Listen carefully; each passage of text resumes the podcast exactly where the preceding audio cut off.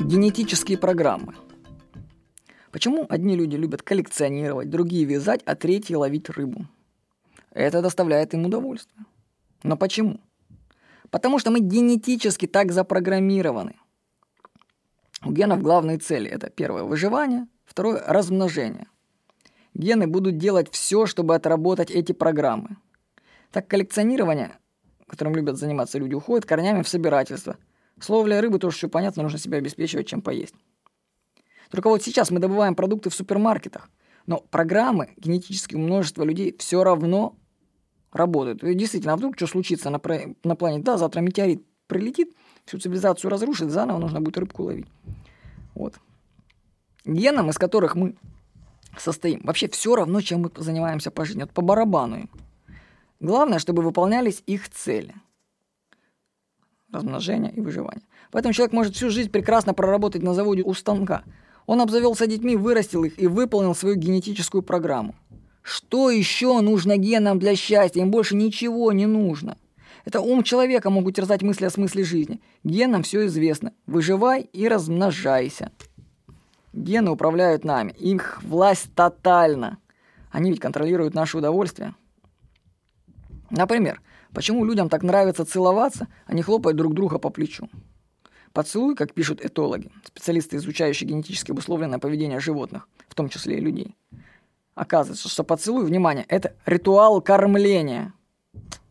Действительно, почему люди целуются? На самом деле вам кажется, что это само собой разумеющееся. На самом деле это просто генетическая программа, которая доставляет нам по какой-то причине удовольствие, да? Вы вообще, если все начнете подвергать сомнению, вы столько всего узнаете. Оказывается, например, что с точки зрения животных человек занимается самым извращенным сексом который тоже только может быть. Вот. Так, ну ладно, мы отвлеклись. Вот. Значит, поцелуй – это ритуал кормления. Даже, вы знаете, что если вы встречались с противоположным полом, начинали, то есть такой период конфетно-букетный, да? И если вы проходили этот период, то, ну, конечно, вы проходили, он вам нравился, но вы не знаете что о том, что конфетно-букетный период в отношениях влюбленных происходит тоже по четко заданным генетическим программам. Человек это не осознает. Действуют программы бессознательные. Например, самка, ну, возьмем самку человека, женщину, готовая к отношениям, она красит губы и ногти в красный цвет. Это сигнал для мужчин, и он создается бессознательно для его носителя. То есть вообще, вот если вы видите у женщины красные ногти, это сигнал на самом деле. Но когда женщина красит ногти в красный цвет, она делает, ну, это делает, потому что ей нравится это. Ну, потому что она так себя выражает. Но на самом деле это сигнал к тому, что она готова к оплодотворению. То есть кто-то может возразить, это не так, я крашу цвет в красный, да да да да да да да да да да да да да Люди просто не понимают, почему на самом деле они делают то, что они делают. Дальше. Перед тем, как переходить к серьезным отношениям, самка должна, самка как животного, так и человека, она должна убедиться в наличии дома гнезда у самца. Там также она должна проверить, будет ли он заботиться, самец, о ее потомстве, кормить ее детей. Поэтому нужны, собственно, походы вот эти конфетно-букетные по кафе и ресторанам. Кстати, у меня даже теория была, что в этот момент такой конфетно-букетный, многие самки человека косят под маленького ребенка, они говорят таким детским голосом, пуси, пуси, пуси, смотрит, как он будет реагировать муж. То есть самке также нужно проверить, будет ли ее самец защищать от агрессоров. Поэтому она даже может как-то бессознательно создать ситуацию, в которой самцам-ухажерам придется драться из-за нее. Если самец не проходит испытания какой-либо из этих программ генетических, то он пролетает, и самка испытывает следующую. Причем она это делает бессознательно, она не понимает этого, а, она так складываются ситуации. И она так будет делать, самка, до тех пор, пока или не будут все требования удовлетворены, или у нее возраст подойдет к тому, что генетические программы скажут, так, товарищи, понижаем нашу планочку, установленную на поиски принцев, нам уже кого-нибудь бы найти, да? Вот, то есть генетическая программа, когда отсчитывают таймер, ага, понимают, они перестраиваются и снижают уровень. Вот.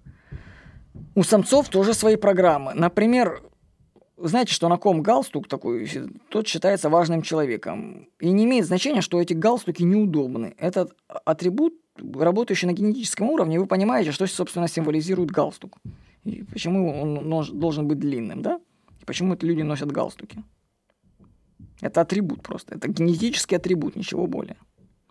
Я вам скажу, что людей как личности нет. Есть только программы, которые работают, а люди так свидетели. Ну, личности. Люди, они просто свидетели того, что с ними происходит. Они же не понимают, зачем женщина красит ногти, к примеру, или губы. Она же этого не понимает. Также мужчины не понимают, зачем они цепляют галстуки. Типа так надо. А почему так надо? А почему люди целуются тоже? Кто бы мог об этом подумать? Зачем они целуются? Программы, программы. Так что если вы хотите понять, как устроен наш мир, то лучше посмотрите на него с точки зрения генетических программ, и вы увидите как бы всю матрицу, как она есть. Вырваться из власти генетических программ не представляется возможности, потому что они зашиты на нашем генетическом уровне. Их можно только наблюдать. Единственное, что остается у человека, это осознание и сила воли. Но эта сила настолько мала, что она не может даже справиться с приобретенными в результате жизни программами. Я не говорю уже об унаследованных программах генетических. Вы посмотрите на людей, которые не могут бросить курить. Это ведь жалкое зрелище. Личность человека не может противостоять программе запихивания сигареты в рот. Я вообще не понимаю, когда говорят, что сложно бросить курить. Я понимаю, тяжело выжать штангу на 100 килограмм, мне с весом моим там, под 60 килограмм. Но бросить, а точнее перестать поднимать легкую сигарету и засовывать ее в рот. Ну что тут трудного? Ну объясните мне, товарищи. Если вы курите, объясните мне, в чем сложность бросить курить. Просто взял и бросил. В чем сложность? Ну, не понимаю. Программа, программа, программа. И они контролируют людей. Мы можем только тренировать осознание и силу воли. Противостоять, кстати, можно и приобретенным с рождения программам. Их можно стирать в измененных состояниях сознания. Ну, то есть на холотропном дыхании можно заново пересмотреть или стереть, или долго работая с остеопатом, или занимаясь майнд-машиной. Но скажу, что это под силу лишь единицам – Остальных программы, просто остальных программ вот, у людей, которые в, в уме работают, они просто не подпустят к таким техникам. То есть человек просто будет бояться идти на холотропное дыхание, он найдет информацию, какую-нибудь страшилку в интернете, испугается и скажет, так, мне лениво, страшно, сиди и бойся. Гены дадут через мысли команду, и тело человека останется дома. И будет продолжать жить, как оно жило. Поэтому не нужно многого требовать от людей, которых нет как личности. Есть тела, тела есть которые отрабатывают свои программы. Генам нужно выживать. Поэтому их носители, то есть мы с вами, будем делать все необходимое для этого. Вот я этот текст зачем-то озвучиваю, да? То есть с точки зрения генетической программы, видно, это выгодная какая-то штука. Вот. Кстати, меня всегда удивляло в продолжении этой темы – Почему взрослые разумные вроде люди делают непонятные вещи? Вот, например, у меня был товарищ, который на протяжении месяца строил забор на даче из подручных веточек и проволочек. Он бродил по лесу и собирал их. А вместо этого он мог сесть за компьютер и заработать на десятки таких заборов, построенных вообще профессионально. Сейчас-то я понял, в чем дело. Это его величество, инстинкт управлял им. Это он его заставлял ходить, бродить по лесу и строить забор. Это инстинкт работал, человек не может ничего поделать. Он найдет, конечно, оправдание. Мне нравится ходить по лесу, мне нравится дышать свежим воздухом, бла-бла-бла-бла. Это программка. Ходи, собирай, пригодится. Вдруг там изменится резко обстановка. Мы во власти инстинктов. Поэтому одному будет нравиться коллекционировать что-нибудь, а другому вышивать крестиком. Мы можем только догадываться, какие генетические программы сделают нас счастливыми и подстроиться под них – но будем все равно знать, что это именно программа делает нас такими. То есть понимаете, что наша программа вознаграждения сделай то, тебе будет хорошо за это. Мы тебя выбросим эндорфинчиков в твой мозг. Если ты будешь себя хорошо вести, заниматься тем, что у тебя зашито генетически. Ну, хорошо, зато ты нашел свое хобби, к примеру, живешь, занимаешься. Тебе эндорфинчики качают, если ты делаешь то, что тебе нужно. Мы во власти программ.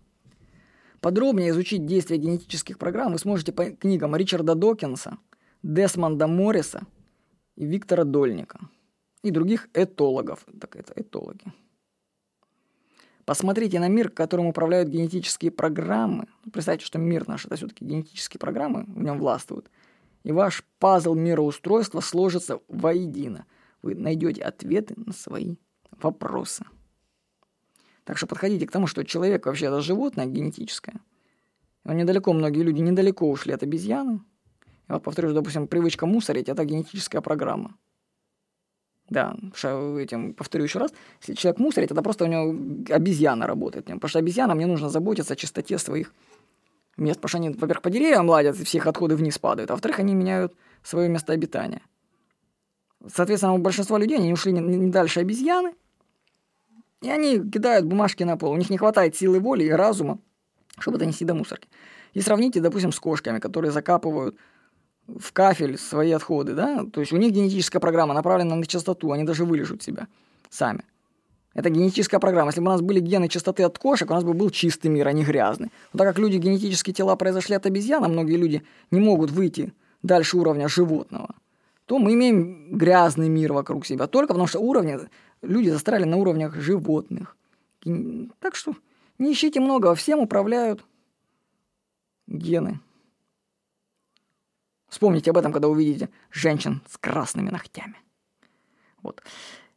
С вами был Владимир Никонов.